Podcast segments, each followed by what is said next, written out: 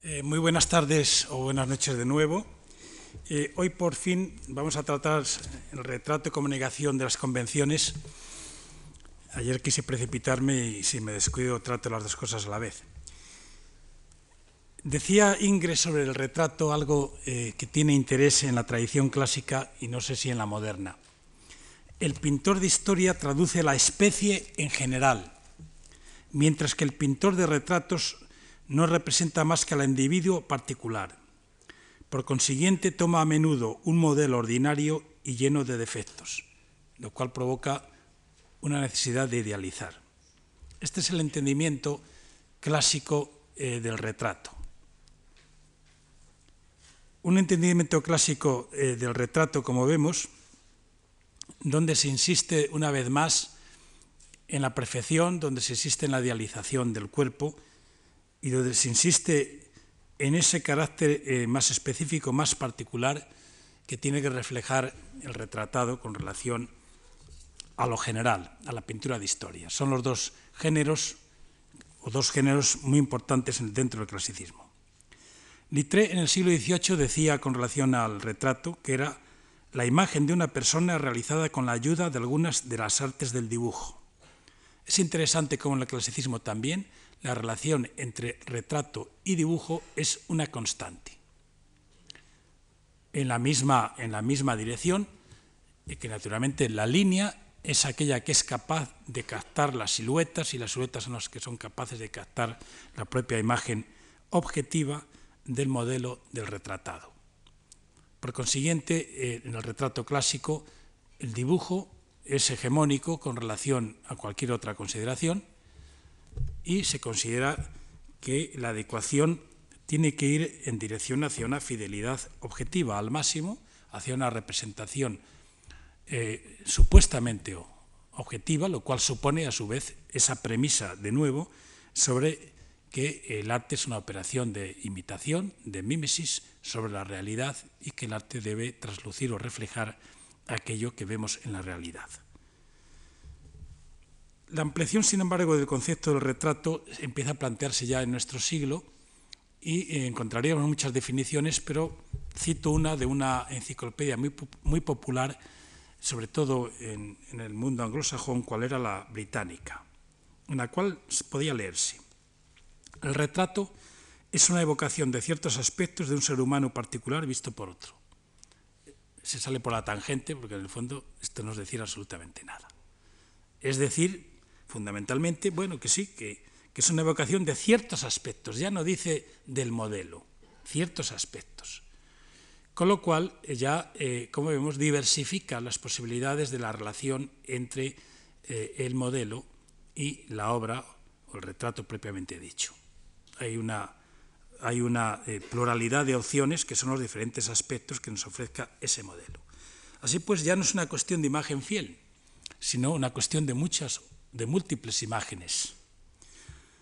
Eh, ya no es una cuestión de una relación de conjunto, sino una visión del otro de carácter eh, básicamente subjetiva, es decir, es una reconstrucción en el fondo subjetiva de la imagen de otra persona.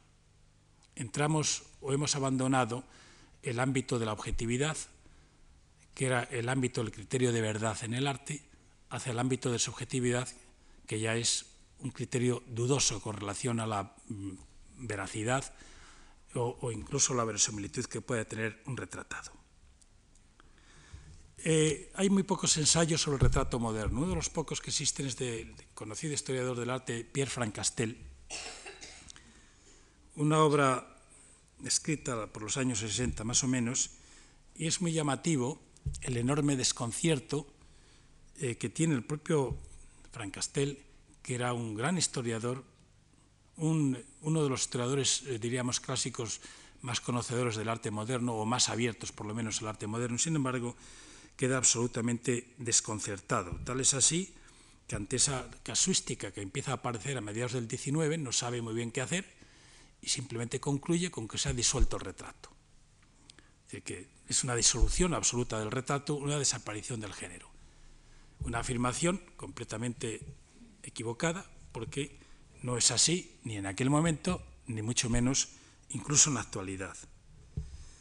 Pero eso lo que nos indica es las grandes dificultades eh, que ha habido en la salida de los géneros artísticos tradicionales hacia su interpretación en la modernidad y las reiterativas eh, dudas o vacilaciones que produce, porque en el fondo, consciente, consciente o sobre todo inconscientemente, seguimos interpretando a estos géneros modernos todavía con las premisas de los géneros de la tradición. Entonces, claro, no se adecua. Sin embargo, una vez más, el personaje clave de la reflexión artística de, del 19, que fue Baudelaire, justamente se percata de esta crisis del retrato en dos ocasiones también. Siempre, pero sobre todo en dos momentos, eh, cuáles son el Salón de 1846, nada menos ya 1846, y en la Exposición Universal de 1855, en donde ya hacía aquella crítica que señalaba ayer sobre la escuela ingresca y sobre el propio ingreso. Y eh, nos propone dos maneras de comprender el retrato bastante sugerentes, sobre todo para salir del paso en aquella época y tal vez después. Dice, hay dos maneras de comprender el, de comprender el retrato. Opina Baudelaire en 1800, como digo, en este caso 46. La historia y la novela. La primera manera, la histórica, no más que la histórica, la historia, desde la historia, dice él. Debe expresar fielmente, severa, minuciosamente el contorno y el modelado del modelo, lo que no excluye la idealización, que para los naturalistas instruidos consistirá en elegir la actitud más característica. Y pone como ejemplos a David e Ingres, precisamente. En esta afirmación, como vemos, es una afirmación que se sujeta al carácter objetivo, reflejo fiel de la, del retratado que supuestamente debe tener el género. Pero a su vez no excluye la idealización, según una perspectiva naturalmente no clasicista. Es decir, no excluye que si el propio, el propio personaje tiene defectos, hay que corregirlos, hay que idealizarlos. Esta afirmación del retrato es de una actualidad absoluta. Se está produciendo en la publicidad, se está produciendo en todas las imágenes eh, eh, donde ha pervivido la belleza objetiva, la belleza clásica, que es el mundo más mediático. Los Calvin Klein de turno, en los diferentes momentos de interpretación del retrato, va en esta dirección, pura idealización. ¿Dónde están los cuerpos que aparecen en los anuncios publicitarios? Sabemos hoy día que en ningún lugar. Sabemos que están manipulados digitalmente precisamente para provocar la idealización del modelo de belleza que puede tener en actualidad el mundo publicitario, que ya no son las odaliscas de Ingres, evidentemente, sino que es otro tipo de modelo de belleza, pero absolutamente clasicista. Pero incluso en esta misma dirección tenemos eh, los retratos, sobre todo en, las artes, en los artistas vinculados a la expresión fotográfica, pues centro, centroeuropeos que son retratos absolutamente clasicistas a partir de manipulación de técnicas fotográficas que equivalen en la actualidad a procesos de idealización del retratado o de tanta intensidad que tiene que ver con los fenómenos de nueva objetividad, veremos algún, algún ejemplo de los años 20. Bien, esta es una primera acepción. Como vemos, hasta el retrato en el sentido histórico parece ser que todavía eh, eh, existe. La segunda acepción es la, la novelesca. El segundo método propio de los coloristas, claro, estamos otra vez en la misma historia. Si la reproducción fidedigna es de aquellos que practican la probidad del dibujo y de la línea, claro, los problemas surgen con aquellos que no lo practican, que son los coloristas. Eh, y consiste en hacer del retrato un cuadro, un poema en sus accesorios, pleno de espacio y de ensoñación. El arte aquí es más difícil porque es más ambicioso.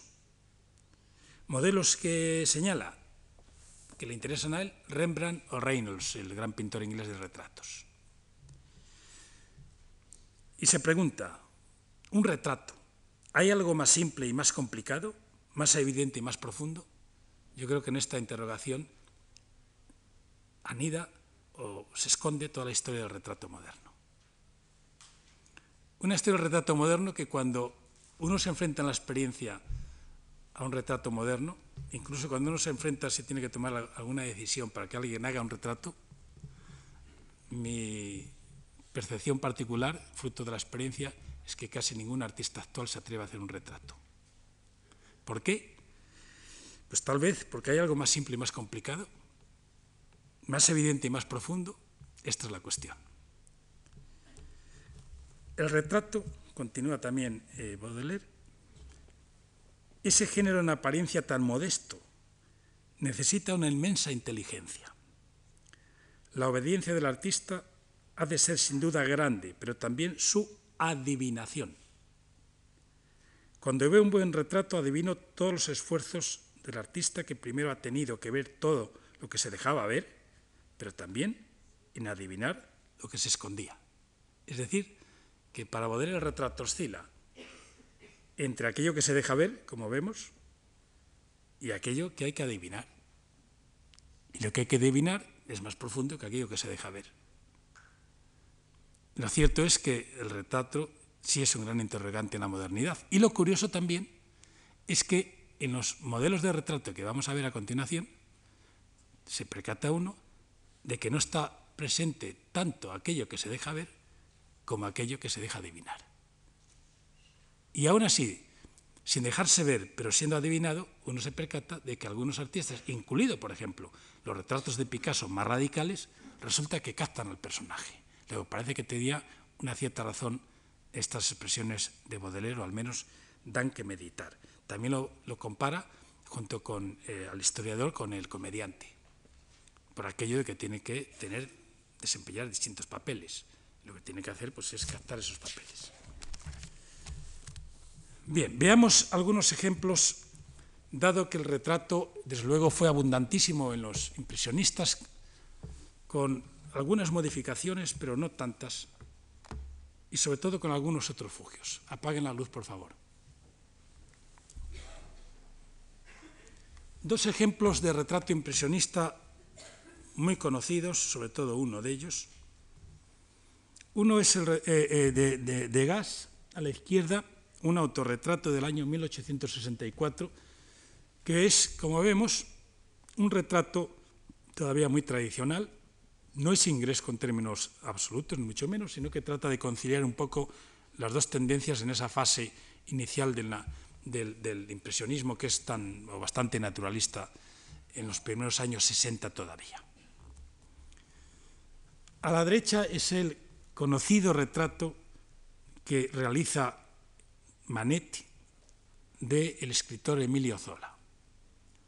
Un retrato de 1848 ya señalaba ayer que Zola es un personaje junto con Baudelaire clave en el debate de la modernidad estética a mediados del XIX. Es un retrato de pose todavía no de pose académica, pero sí de pose naturalista, con una perfecta definición del personaje, pues parecida a la que tenemos aquí a la derecha. Es un retrato del profundo agradecimiento que tenía Manet por la defensa a ultranza por parte de Zola en, el Salón de 1867, incluso ese mismo año, o al año siguiente, el año 68, el mismo año que realiza el retrato, eh, Zola escribe una pequeña monografía sobre el arte de Manet, encombrándole como los grandes artistas del siglo XIX que está realizando grandes obras maestras. El fondo, eh, el, fondo, sobre el que se proyecta la imagen de Zola es el despacho del escritor, pero los accesorios no son los del, despacho, evidentemente, sino que son un auténtico manifiesto de la nueva pintura. Es decir, el biombo a la izquierda, el biombo eh, de, Utamaro, por lo tanto grabado japonés. A la derecha una estampa también japonesa de Koniaki, segundo. Y el grabado de los borrachos de Velázquez, que no sé si distinguirán bien porque está arriba, creo que se distingue, y la Olimpia. Es decir, que este retrato es muy interesante porque en él, como vemos, junto a la propia fisionomía del retratado, todavía perfectamente reconocible en términos naturalistas, se añade los atributos que constituyen eh, eh, el oficio y no solo el oficio, sino aquello que el escritor representa en el ámbito cultural y artístico parisino. Es decir, una época, no una palabra. Y esa época es una nueva sensibilidad que está, como, vemos, orientada hacia el tema de, las estampas japonesas, de lo oriental, que es importantísimo en el París de, esa, década en concreto. Casi todos los pintores impresionistas tienen que ver, tienen obras relacionadas con ello. Está eh, eh, el tema tan importantísimo, sobre todo en Manet, como está demostrando la exposición que, estamos, que se ha inaugurado ya en el Prado, ¿no? sobre, sobre la influencia de la pintura española, y en concreto de Velázquez, en la pintura de, de Manet.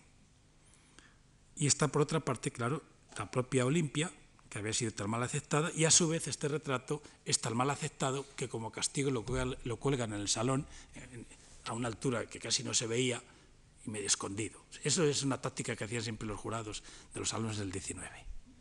Siempre al rincón, al desván. Zola lo califica de realista. Es decir, un retrato realista que ve el, mundo de una manera armoniosa y con una maravillosa habilidad que no trata de, utilizar el trompe l'oeil, el ilusionismo propio del naturalismo, sino que lo presenta las cosas tal como es. Es decir, Zola en ese sentido, y además es verdad, pues trata de demostrar que este es un retrato realmente naturalista, o mejor dicho, como él dice, Zola no es naturalista porque el, el ilusionismo es puro naturalismo, Zola lo que ya distingue con claridad es entre naturalismo y realismo en el sentido del 19, de la estética del 19.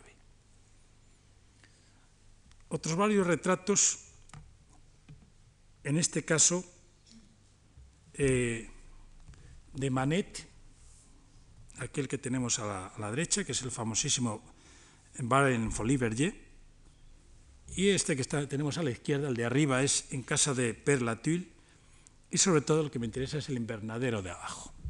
Vamos a hablar un poquito de los dos. El invernadero, esta imagen que tenemos aquí abajo,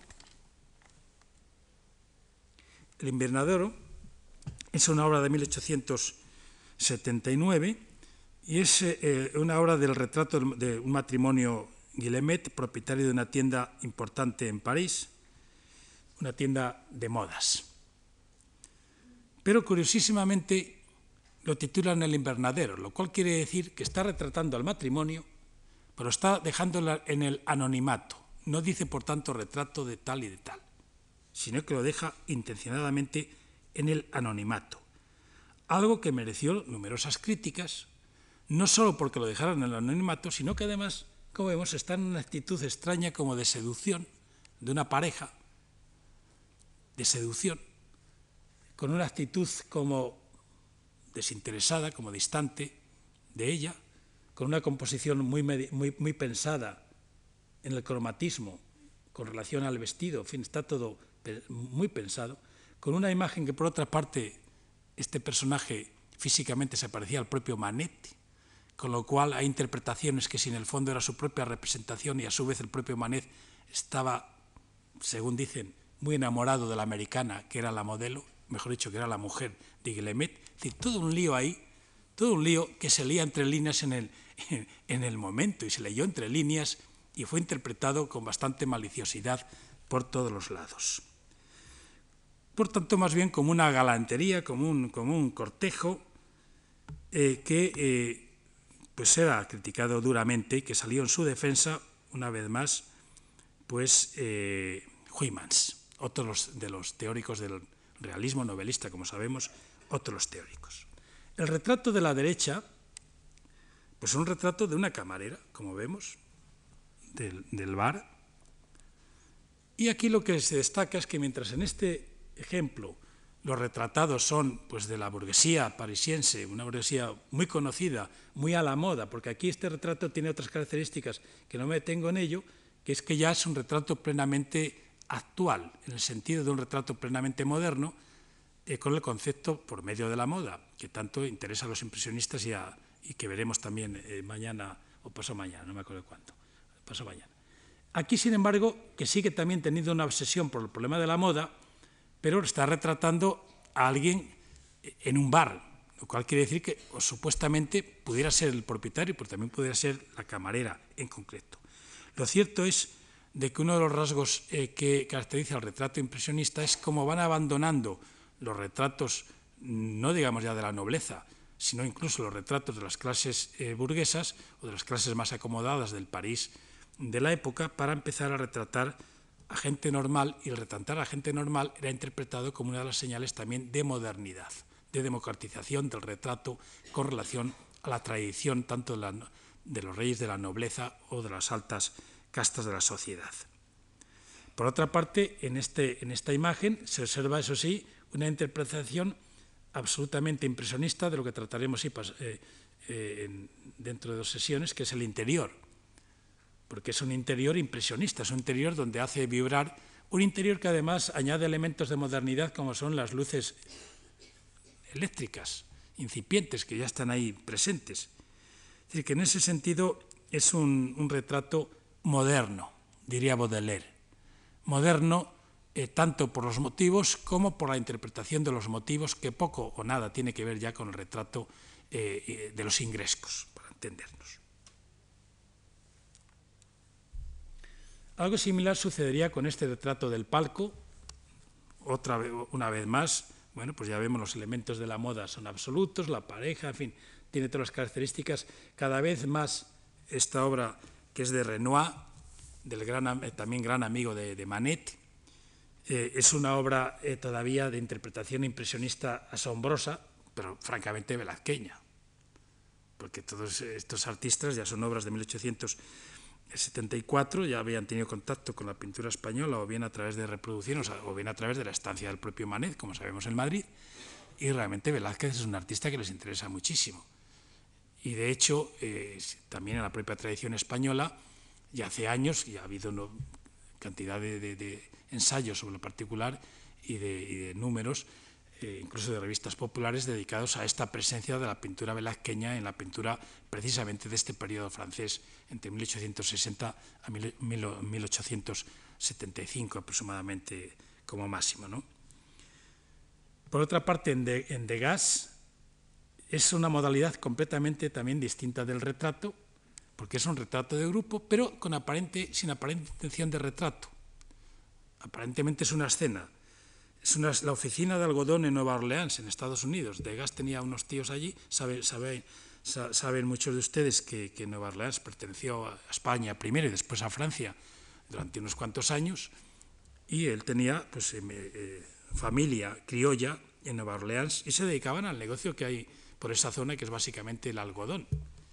Y esta, por tanto, es la oficina. Pero, curiosísimamente, en el primer plano, ahí, aparece el propietario del negocio, que es el tío del artista. Y luego, este personaje que está ahí como un poco apoyado y el otro que está leyendo la prensa, pues también eh, son eh, dos, primos, dos primos de él. Y mientras tanto, los empleados pues están trabajando en el negocio como no podía ser menos, ahí enseñando la mercancía, etc. Es decir, que es un retrato de escena de la vida moderna. Este, este yo creo que es la característica fundamental del retrato impresionista. ¿Cómo trasvasan la, retórica de la pose clásica, la, excepcionalidad, el aislamiento del retratado, etcétera? ¿Cómo lo trasvasan a, retratos de las escenas de la vida moderna, retratos de, de tipo colectivo y no solo retratos de tipo individual, aunque tampoco desaparezcan? Esto llama bastante la atención y, por tanto, esta composición, según el propio Degas, es una composición todavía bueno, bastante clásica en el sentido ya de la propia realización. Todavía es una composición, es de 1873, pero todavía es una composición bastante, en el fondo, realista o naturalista, como queramos. Y eh, eh, Degas estaba muy obsesionado por intentar conciliar en él una relación entre historia y pintura narrativa. quería que fuera una escena de vida moderna, lo cual sería una escena de pintura histórica del momento, y por otra parte una narración. Claro, la narración es bastante difícil, bastante difícil, eh, porque la narración quiere establecer como si los diferentes personajes estuvieran en una amable conversación o una relación secuencial, cuando realmente los personajes no tienen, a pesar de que están en el mismo espacio físico, Sin embargo, cada uno está a lo suyo, no tienen nada que ver unos con otros, están en absoluto eh, aislamiento, falta de relación, en otras palabras. Y por otra parte, además, esto que también sería un ejemplo de interior moderno, es un interior por el que se entra, pero como un embudo del cual no se puede salir. Es decir, que es un interior que forzosamente es un interior de contemplación, en el sentido de profundidad, eso sí, con una perspectiva, como vemos en diagonal, pero es un interior donde te quedarías casi casi preso como un cepo, el que entrara a la oficina no salía de ella. Con lo cual eso también impediría un problema de relación secuencial de la propia obra con el espectador que está fuera y que quisiera también penetrar, recorrerla de otra manera.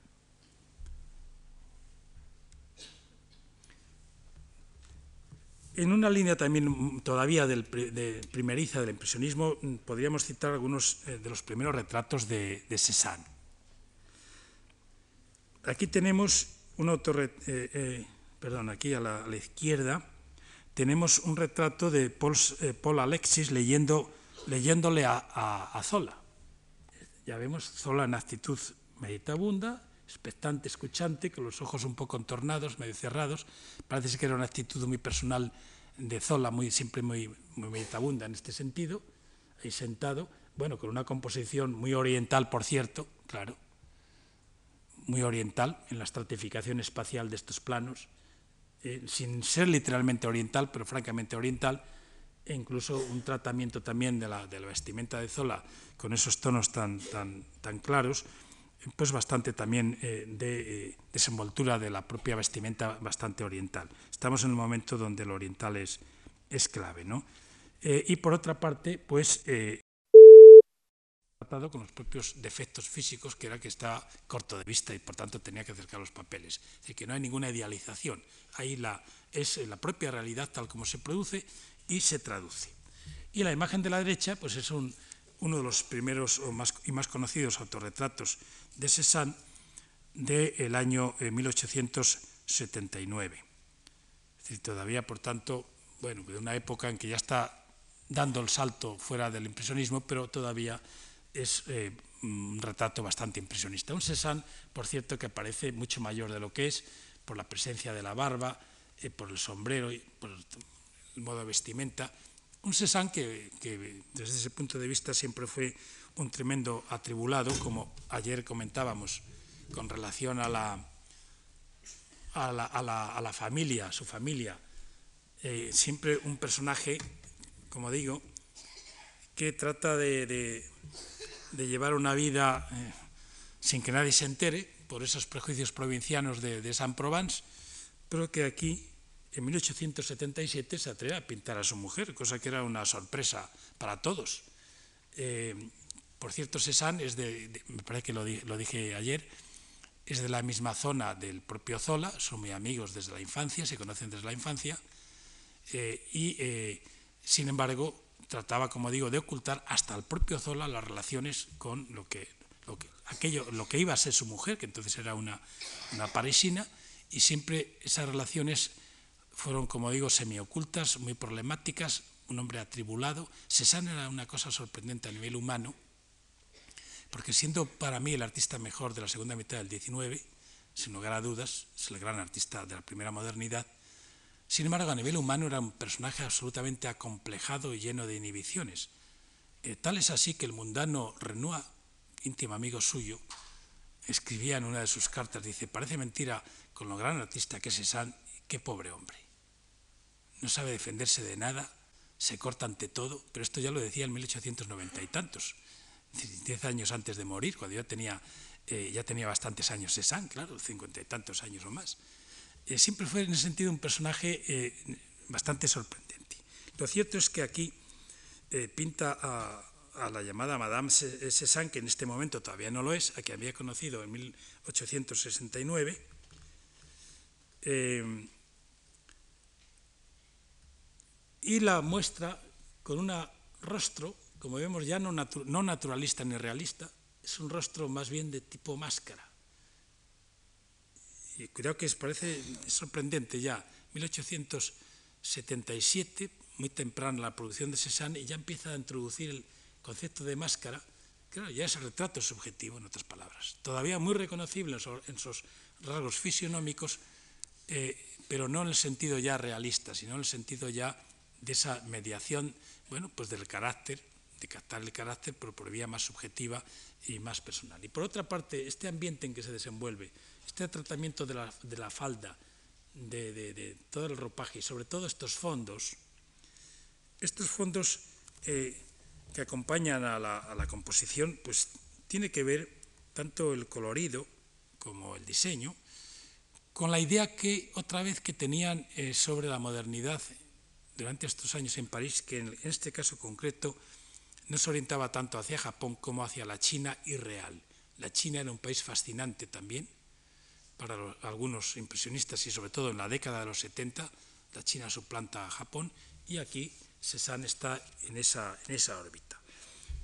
A su vez, el autorretrato del año 1885 vemos un Cézanne que, no puede, que no es tan mayor, pero que también aparece relativamente más envejecido, de una austeridad impresionante, como vemos.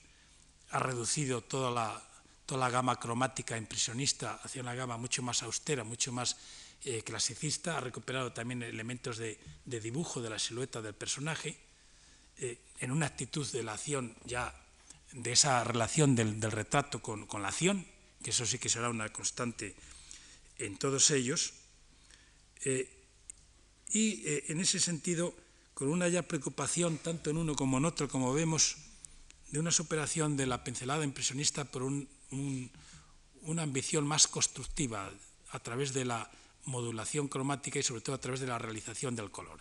Es que son ya obras de un Cézanne en transición con relación a los impresionistas en cuanto a esa propia interpretación. Sin embargo, como digo, es interesante cómo el dibujo tiene una importancia pues manifiesta en este retrato, incluso aquí también, pero no, es, no entra en contradicción con lo colorido y sobre todo con la paleta que tenemos ahí de colores que no se distingue bien, pero que es una paleta muy rica de colores.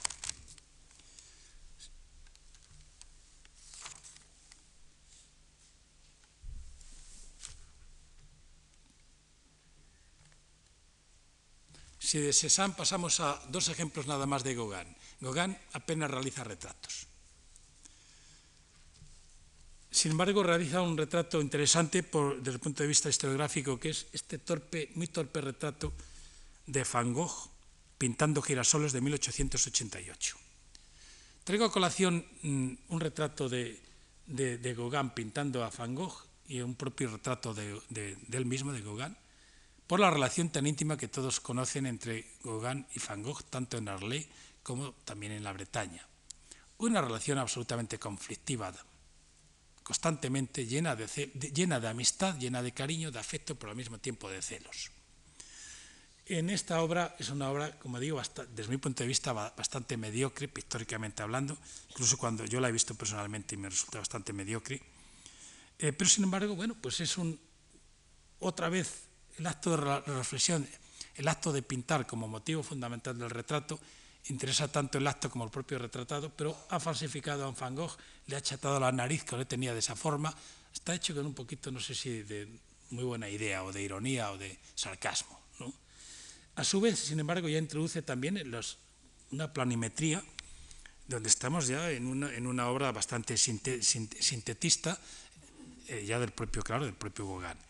Pero el retrato del propio, de él mismo es un retrato todavía más llamativo porque es un retrato absolutamente simbolista. Es un retrato donde solo aparece, emerge la, cabeza, muy estilizada, con una serie de elementos de carácter simbolista, que no viene al caso ahora analizar, y lo que interesa eh, simplemente es imprimir o impregnar a la imagen de una cierta aureola mística, que es lo que es, incluso hasta utiliza el elemento místico ahí, de la aureola. Es decir, es un, un poco de un, de, un, de un Gauguin iluminado como estaba por estos años tan iluminado tanto por los primitivos bretones como por los primitivos de, de la Oceanía, como sabemos. Sin embargo, mientras Gauguin apenas pinta retratos, Van Gogh pinta muchísimos retratos. Es uno de los artistas modernos con más retratos. Veamos algunos. El de la izquierda es autorretrato con sombrero de filtro, fieltro, perdón, eh, realizado en 1887-1888. Es un retrato, como vemos, de toque suelto, de pincelada suelta, todas ellas, además en la misma dirección, provocando eh, distintos ritmos, pero eso sí, definiendo muy bien cada uno de los elementos, cara, sombrero, chaqueta, lo que fuere, de tal manera que hay una perfecta definición todavía en términos hasta de dibujo, a pesar de que ha desaparecido, de silueta, y a su vez con unos fondos exactamente lo mismo, en donde va creando ritmos, ritmos de pincelada. Aquí la pincelada es importante porque esta interpretación neoimpresionista es una interpretación completamente libre, eh, recurriendo a colores complementarios, por supuesto, en ambos casos, eh, pero que esa pincelada que se ve aquí con tanta profundidad, claro, va a ser, es muy importante la obra de, ya del punto de vista puramente eh, pictórico porque introduce la textura con mucha fuerza. ¿no? Es una interpretación neoimpresionista que rompe la planimetría de, la superficie pictórica para introducir los accidentes de la propia textura, con lo cual la propia textura es también un agente del dibujo, con lo cual dramatiza eh, la propia pincelada y el propio dibujo, dramatiza los ritmos que ello genera, porque claro, crea unas ciertas vibraciones en la superficie. Este es un tema muy, importante en Van Gogh y que empieza ya en esta época. Estrías, por tanto, puestas en movimientos rítmicos, rompe con el equilibrio de lo que él llama las disonancias de las mezclas ópticas de colores que se produce en el espectador. Un color, naturalmente, de mezcla óptica, que es un color sensible, de la sensación, fundamentalmente. Es, decir, es la combinación que tenemos que hacer de la combinación, perdón, la combinación que tenemos que hacer de la conjunción de los colores, de los colores puros. Y además eh, imprime en este retrato esa sensación que decía el propio Baudelaire de, de adivinación o más bien de ensoñación. Soñación, ¿no? Tal es así que eh, el propio Van Gogh dice lo siguiente. Considero que el puntillismo ha hecho auténticos descubrimientos en la utilización de los halos y otros aspectos. Halos. Es decir, darle ese sentido de ensoñación, de cierta magia, de cierta realidad. Y efectivamente este retrato te produce más bien la sensación o de un visionario o por lo menos de un soñador, un tanto saltón, ¿no? con, todo saltón, porque los colores, hasta los ojos intensos, todos los elementos, eh, tanto fisionómicos como los elementos de la propia materialidad pictórica, están provocando esa cierta ensoñación. Sin embargo, el otro retrato es bastante distinto. El otro retrato, ese autorretrato con caballete, vemos que es la misma composición que la que, la que hemos visto en Cézanne, exactamente la misma posición. Y es un retrato muy reflexivo, casi casi una especie de, de resumen de, su, de su, estancia durante dos años en París. Está pintado en Ámsterdam en 1888, con una ejecución eh, variada y al mismo tiempo libre, muy cuidada, sobre todo cuidada, fíjense los colores que hay en la paleta, impresionantes, austeridad en los fondos, sin ningún aditamento ornamental como los retratos impresionistas, bueno, una moderada, una moderada, un moderado tratamiento de la pincelada en el rostro, tratamiento de la chaqueta más similar al de este, pero también más, más prudente o, o más, más moderado en realidad. Eh, el bastidor está tratado con bastante naturalismo y sin grandes exageraciones, sin embargo, la paleta es una suerte de casi casi de, festín de colores, no se distingue muy bien tal vez, pero una gama de qué de los colores básicamente puros del propio neoimpresionismo. Pero sobre todo es una sensación de malestar, de estado anímico. Es es una, él mismo lo dice en alguna de las cartas, ¿no? Es una disonancia entre la alegría y la tristeza eh, que trataba de alcanzar una semejanza más profunda eh, con el propio retratado que la exactitud fotográfica. Él es consciente de esto. No, trata, eh, de la exactitud, ni mucho menos, pero sí de que a través de estos procedimientos se puede alcanzar una semejanza más profunda. Y en concreto tiene una carta muy sintomática a un amigo del año del mismo año en que lo pinta, que dice lo siguiente un rostro de un gris rosado, con ojos verdes, pelo color ceniza, arrugas en la frente y en las comisuras de la boca, rígido, inexpresivo, con una barba muy roja. Perdón porque la, reproducción evidentemente no es tan fidedigna como esta narración, eso está claro, la calidad no es la misma, ¿no? Considerablemente descuidado y triste, pero con los labios llenos, una vulva azul de campesino de, perdón, una bolsa, una esto, eh, blusa, ¿no? Una blusa, perdón. Una blusa azul de campesino de lino barato y una paleta con amarillo, limón, vermellón, verde, malequita, azul colbato, eh, eh, colbato, en definitiva, todos los colores están en la paleta. Dirás que te recuerda algo. La casa de la muerte en el libro de Van Eden. Van Eden era un novelista inglés que había escrito, inglés, perdón, holandés, que había escrito un Bildungsroman, es decir, esas novelas educativas tan propias del 19, titulado Der kleine Johannes, el pequeño Juan, ¿no? Y que es eh, un libro donde en el fondo pues, está jugando con temas serios, pero explicados a un niño, sobre los problemas de la vida y de la muerte. Es la sensación que tiene el propio Van Gogh con ese retrato. Por tanto, una sensación muy pesimista, de una cierta amargura, la amargura que casi nunca le abandona. ¿no? Es que, claro, en París estuvo a punto, y lo dice él mismo, de caer en una parálisis espiritual cuando abandoné París. No tenía salud y estaba casi completamente alcoholizado. Esta es la impresión. Es decir, ya estamos entonces, bueno, una impresión que ya no es solo de carácter visual, sino que es de carácter, sobre todo, emotivo.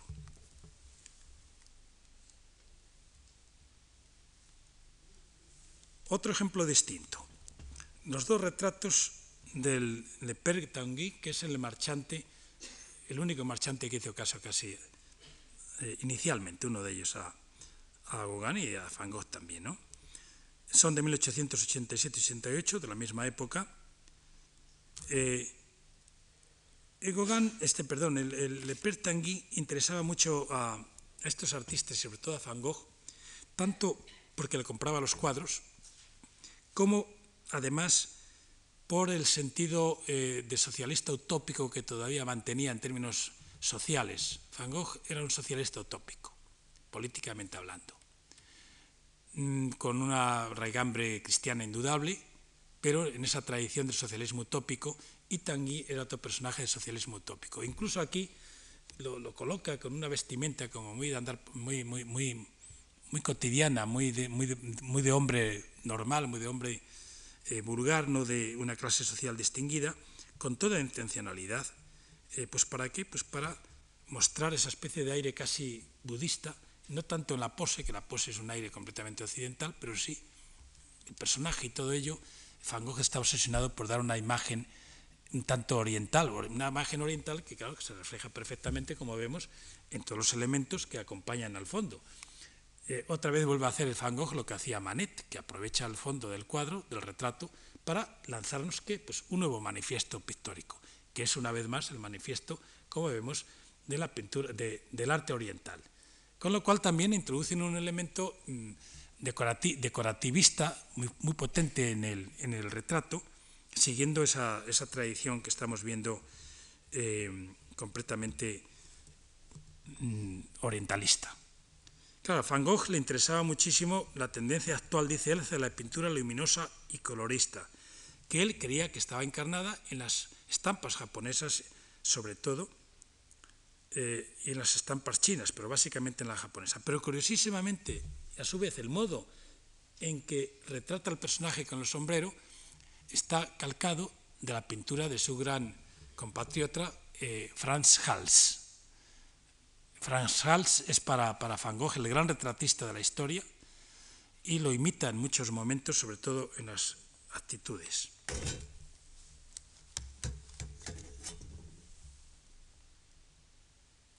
Por último, o no, no sé si por último, pero otras dos obras de Van Gogh bien conocidas, que es el autorretrato, con oreja vendada. Como sabemos, cuando es ingresado en Arlé, eh, pues eh, tiene el amago ese famoso de cortarse la oreja, y aparece en este autorretrato dos autorretratos, uno más radical, en cuanto que elimina toda la anécdota que todavía está presente en el de la derecha. Claro, vemos que estos elementos de la anécdota son pistas identificatorias del personaje, mientras que claro, un retrato como este, donde se elimina todo ello en aras de eh, componer exclusivamente a base de materiales pictóricos, pues te queda con el personaje un tanto, un tanto desnudo en ese sentido, ¿no? Es muy interesante ya la presencia en este caso de la pipa. Veremos pasado mañana por qué. La pipa es un símbolo importantísimo siempre en Van Gogh. Es muy interesante que está, es una pintura eh, sobre el espejo, no es una, es una pintura que está al revés, en otras palabras, la oreja lesionada es la izquierda y aquí parece que es la oreja derecha, por efectos de ello. Y es evidente que aquí trata de realizar unos contrastes de los colores puros intensísimos. Ya lo estamos viendo como destaca la chaqueta con relación a los blancos, con relación a este, este plano y a este. Así que es una, pintura en este sentido mucho más intencionadamente pictoricista eh, que, aquella que es más anecdótica y que sigue la, esta tradición de los fondos orientales. Eh, esta pintura, estas dos pinturas, estos dos retratos, lo declara el mismo, eh, fueron pintados para convencer al, do, al doctor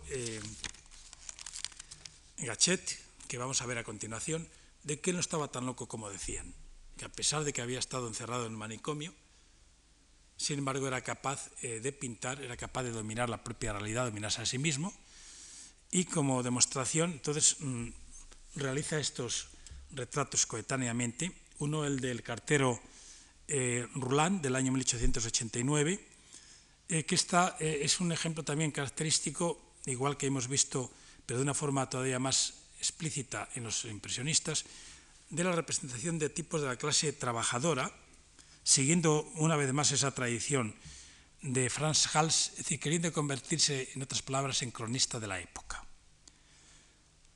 Pintor de la, pintar la humanidad como una auténtica república, simplemente mediante la elaboración de retratos. Esta es una afirmación que realiza Van Gogh con motivo precisamente de este retrato. Claro, con lo cual esa alusión que está que está haciendo a la propia República en el retrato es una alusión a, ese trasfondo utópico que hemos dicho que tenía en su pensamiento social, por otra parte, muy conocido. El doctor Gachet, de la derecha, hay varias versiones, esta es la más, la más eh, tétrica, posiblemente se dice que es inacabada, pero es una versión de un personaje sentado, se distingue un poco mal, ha salido demasiado oscura, no se distingue nada bien, creo por lo menos yo no la veo desde aquí bien.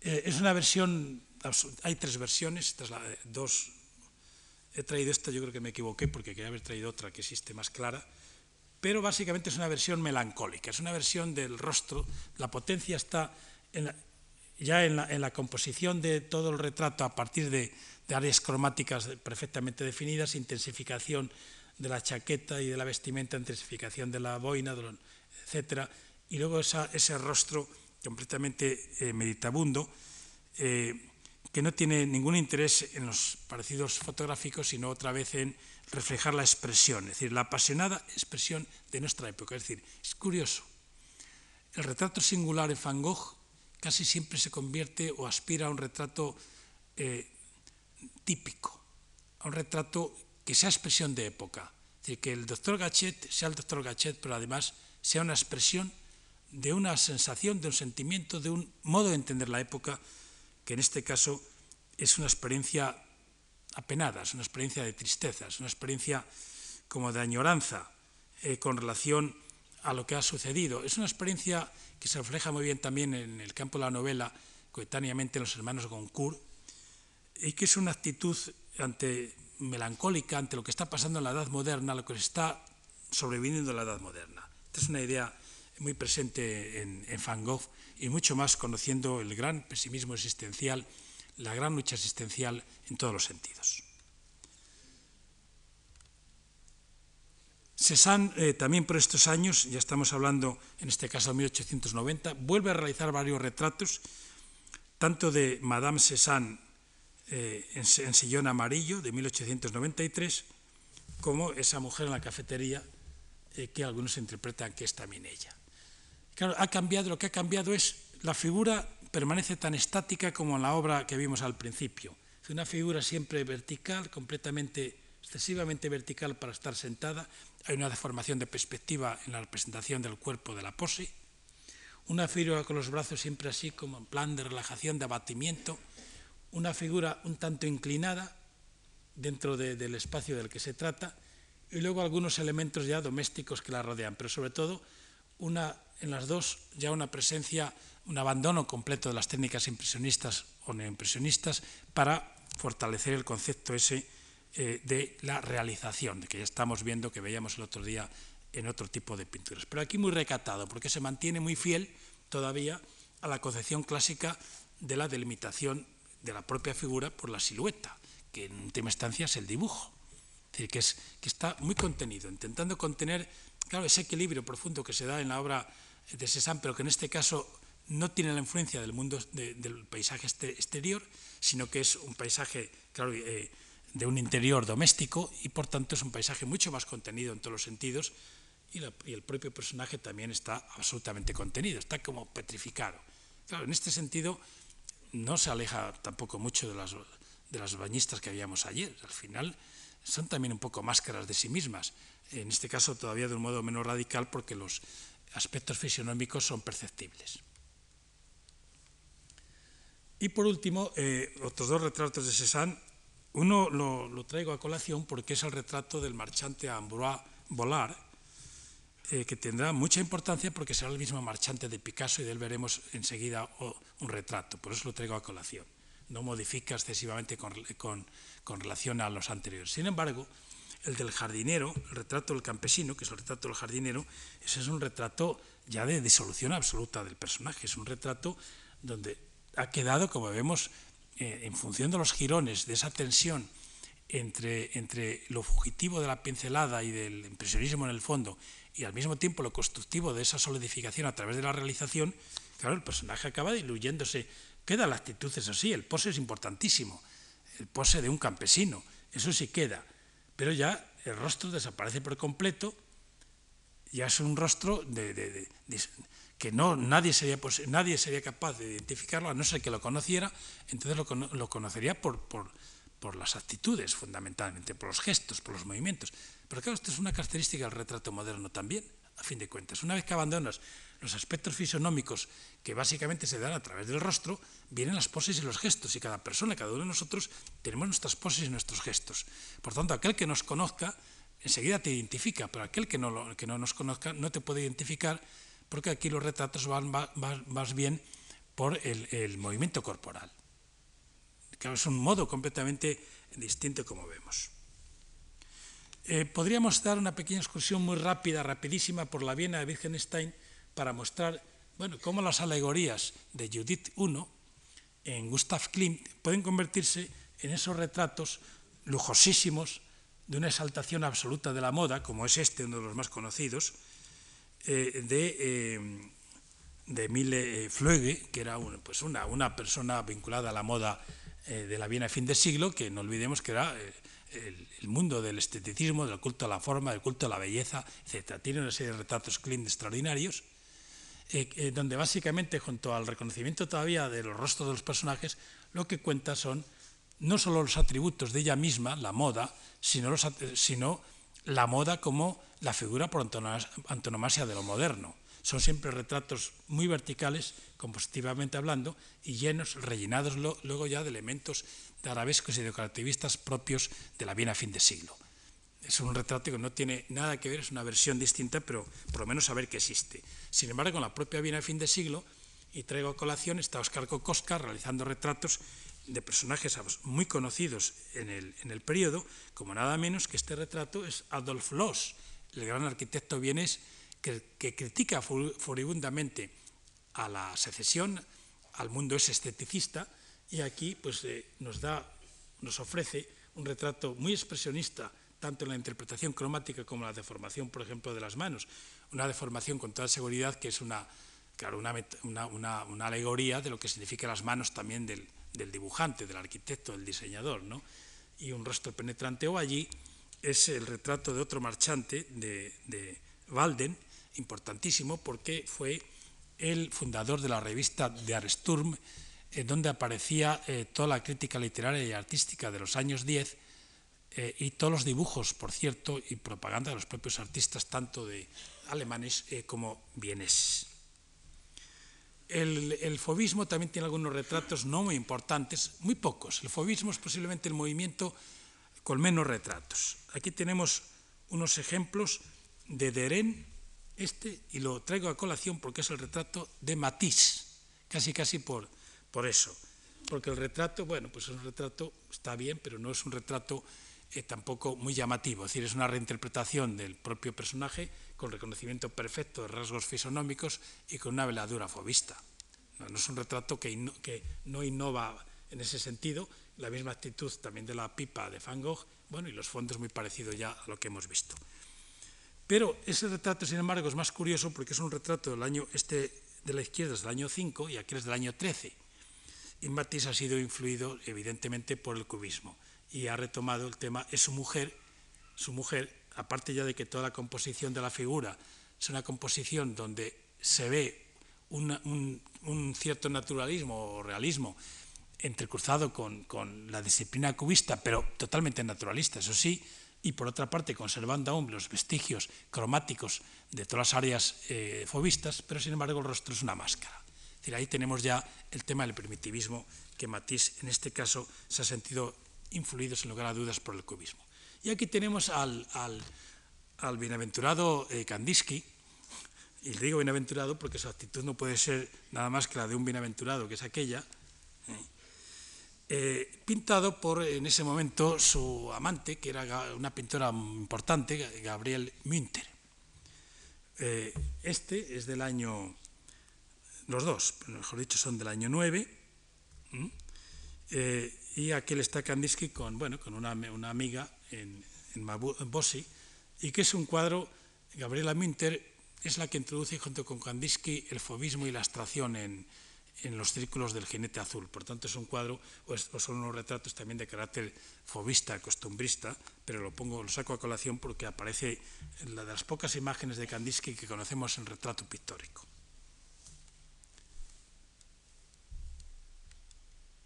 Y de ahí pasamos eh, muy rápidamente, porque voy rápido, pero sí mostrar algunos ejemplos fundamentales del caso de Picasso. El caso de Picasso son obras bien conocidas las dos. Uno es el retrato de Gertrude Stein, que tanto influyó en el arte de Picasso, eh, realizado entre finales de 1905 y otoño de 1906, casi un año para pintarlo. La sometió a 90 sesiones y acabó pintando el rostro sin estar ya presente. Es la hizo posar, es que es impresionante.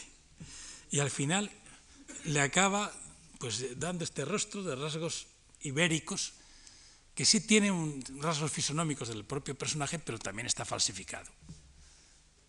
Las actitudes, la pose y eso sí, pero el resto no. Claro, el fondo es un fondo ya que hemos visto ante la pintura moderna, eh, la vestimenta y el resto es bastante convencional, pero claro, este cambio que aquí produce y sobre todo haberla tenido posando tanto tiempo, pues es muy fuerte. ¿no? Eh, ¿Qué es lo que utiliza Picasso en el fondo? Picasso abandona lo fisionómico a favor de rasgos que veremos mucho más en los cuadros, en los retratos cubistas, de carácter un poco de la caricatura. Picasso estiliza, estiliza, como un caricaturista, y con muy pocos rasgos es capaz de reflejar al personaje. Entonces aquí con muy pocos rasgos, incluso con rasgos ibéricos, refleja al personaje.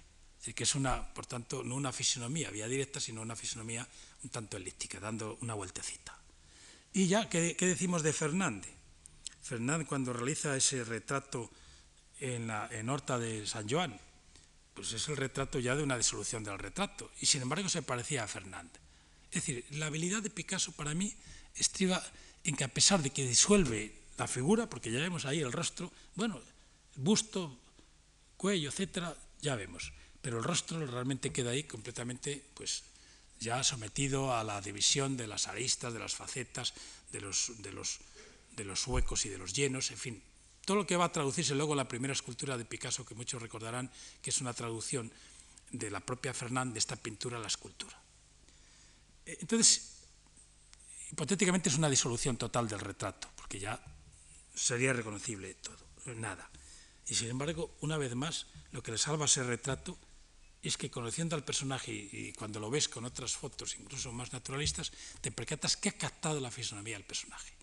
Esta es la gran habilidad que tiene Picasso en todos los momentos. Por ejemplo, en estos de Ude, ¿no? Este es el retrato, otra vez, de otro marchante, y aquel de la derecha es el retrato al que me refería antes de Ambora Volar.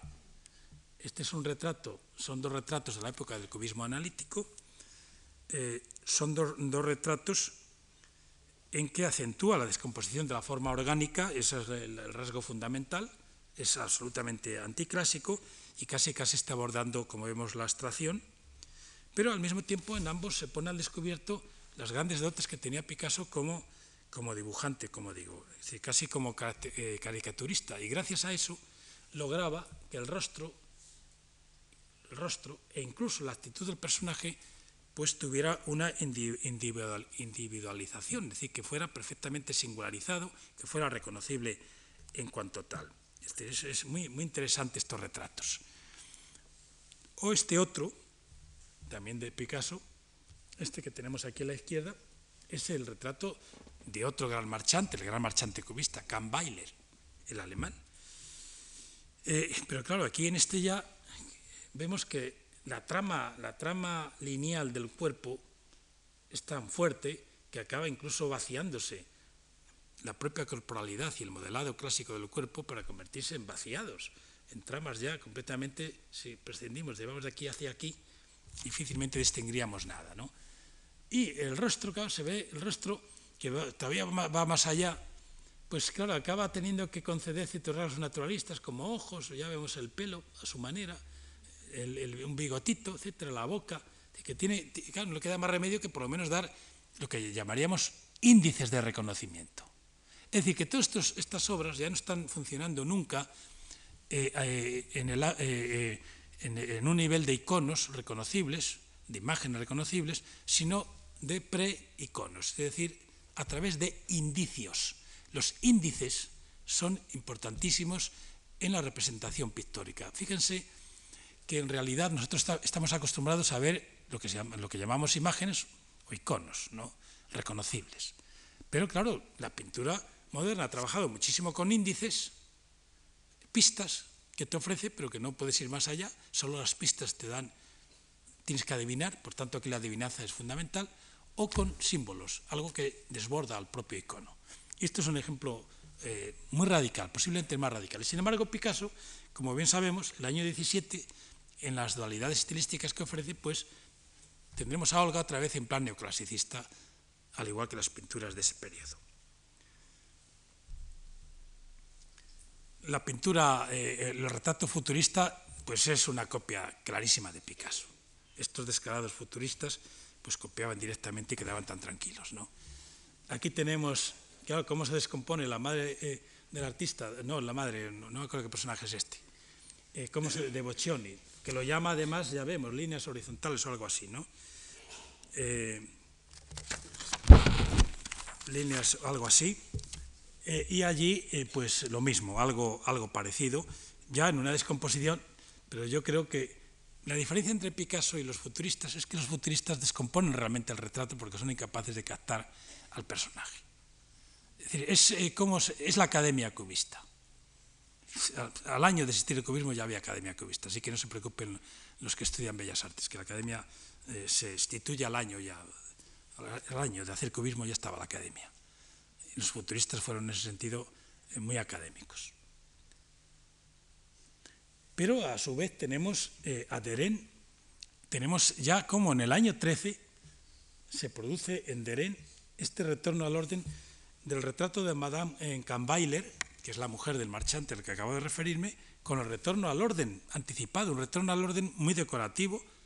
Ya vemos los fondos, pero por, por otra parte una representación muy apurada incluso más radicalmente clasicista que los retratos de Ingres, y esto entre el año 13 ya hasta el año 18-19, tanto Deren con esta obra como aquella de Joan Gris, que es la mujer del escultor Jacques Lipsix, están realizando, y como el propio Picasso, están simultáneamente realizando retratos cubistas, retratos otra vez de esa tradición clásica. Este es un fenómeno muy llamativo. Pero podríamos también eh, poner otro ejemplo que sería el de Modigliani. Claro, Modigliani que utiliza una estilización tan impresionante. Fíjense, esta obra también es otra vez el matrimonio Lipschitz, el, matrimonio de escultores. Y lo que hace en el fondo es, tanto aquí como de esa noble polaca, lo que hace es primer lugar, es muy botticelliano. Modigliani no se entiende sin Botticelli, en cuanto a la corporalidad de, los personajes. Y eso que estos son personajes encerrados todavía en un interior. Pero Modigliani es impresionantemente, muy impresionantemente botticelliano. No se entiende sin Botticelli. Eh, esos cuellos, y sobre todo aquí, y así tantas obras, pues vienen de allí. Pero, sin embargo, Modigliani, que un, año o dos antes estaba haciendo máscaras cubistas, marcado o influido también por el arte negro, aquí, sin embargo, ya vuelve a tomar contacto otra vez más con el personaje a través de la fisionomía, casi otra vez caricaturesca, muy al estilo del primer Picasso, muy al estilo del retrato de Gertrude Stein. Los retratos eh, del expresionismo alemán son también abundantísimos, y aquí cito solo dos, cuatro. Este es el retrato de Heckel durmiendo, pues una manera también de ensoñación. Es decir, el retrato del expresionismo alemán es bastante paralelo a, cómo trabajaban ayer los desnudos, va en la misma eh, dirección. Y el retrato que tenemos allí a la derecha es el retrato del escultor eh, más Hermann Neisse, que tuvo, son del año 13, uno, bueno, perdón, del año 10 y el año 13, eh, y es muy interesante el comentario que hace el mismo. Este personaje es un personaje muy influyente en el debate literario eh, alemán y centroeuropeo de esos años. Era un personaje deformado físicamente, eh, en fin, las tenía todas, desde jorobado, muy pequeño, en fin, con luego los miembros tanto deformados, y sin embargo era un personaje absolutamente irónico, sarcástico, era un personaje que le temían como al diablo, ¿no? porque realizaba unas críticas muy acerbas contra todo bicho viviente. Eh, pero al mismo tiempo era un personaje muy querido por todos los pintores y básicamente por algunos expresionistas, como no podía ser menos por uno que se llama, y que conocen menos con toda seguridad, se llama Ludwig Meitner. Meitner es un expresionista muy típico, pertenecía a un grupo que ya lo dice el propio nombre de los patéticos, que es un expresionismo muy exasperado en todo. Ya lo vemos ahí. Ese expresionismo, pues aprovechando las propias deformaciones, bueno, lo sitúa quietecito para que no se note mucho la deformación física del personaje, quietecito, y él se reía también, pues, cómo era tan quietecito, tan formalito, ¿no? Eh, se disimula bastante bien, pero claro, con unos, todo muy, muy, muy tétrico, muy claroscuros, fuertes, contrastes, las manos de repente, la cara, las manos deformadas, en fin, todo un personaje, la verdad, una situación bastante fuerte. Y dice el mismo, el mismo poeta, el retratado, dice, yo posaba inconmovible como una estatua incluso entonces, pero él, poseído por el demonio de su arte, rebullía a mi alrededor, al parecer librando una batalla a vida o muerte con todos los diablos que deseaban desgracias para su arte. Es una expresión, yo creo, bastante ilustrativa, un poco de la actitud del poeta, que, según escribe él mismo también, posaba horas y horas le traía sin cuidado. Y por otra parte, la agitación intensa del propio pintor, eh, la conclusión es que este personaje fue comparado muchas veces eh, con eh, Max von Schreck, del papel de Drácula, que todos conocen de Nosferatu, ¿no? del filme de Murnau. Incluso esa palabra Max von Schreck es el más pues, del susto, del miedo, ¿no? del Schreck, ¿no? de asustarse. ¿no? Y él bromeaba con, después de que, porque vivió bastantes años, bromeaba con que era el precedente de Nosferatu y que este retrato era uno de los precedentes de Nosferatu. Esa era una broma un tanto macabra, pero bueno, también tenía sentido, mucho sentido del humor. El mismo Meissner se pinta a sí mismo, ya vemos el personaje. Es un personaje realmente fuerte, ¿no? Y además exagerado con esas pinceladas que ya no son ni siquiera de un expresionista de los que estamos acostumbrados a ver, sino de una fusión entre tenebrismo y expresionismo durísima, eh, un personaje no se sabe de dónde sale, sale también de la pintura holandesa del siglo XVII o incluso de la pintura alemana eh, más deformada, y al mismo tiempo allí tiene una obra que veremos eh, cuando hablemos de la ciudad, importantísima, que se llama esta Yo y la ciudad. Yo y la ciudad es una especie de representación fuerte de la vivencia del sujeto moderno ante el shock de la vida nerviosa de la ciudad, sujeto eh, moderno se siente indefenso, se tiene que proteger, se siente amenazado, que es lo que refleja todo ese retrato de tonos, por otra parte, lúgubres, desgarrados, de disonancias, de estridencias, y con los cuales luego también interpretará, como veremos la semana que viene, la propia ciudad moderna. Es, eh, es el ámbito de lo negativo de la metrópoli. Pero ahora, claro, me dirán, este es un retrato. Pues este es un retrato nada menos, o dos retratos de Picabía.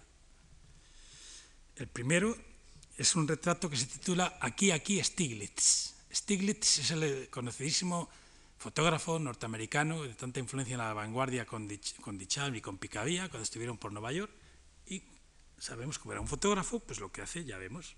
Este es, esta es la cabeza de Stiglitz, una cámara fotográfica.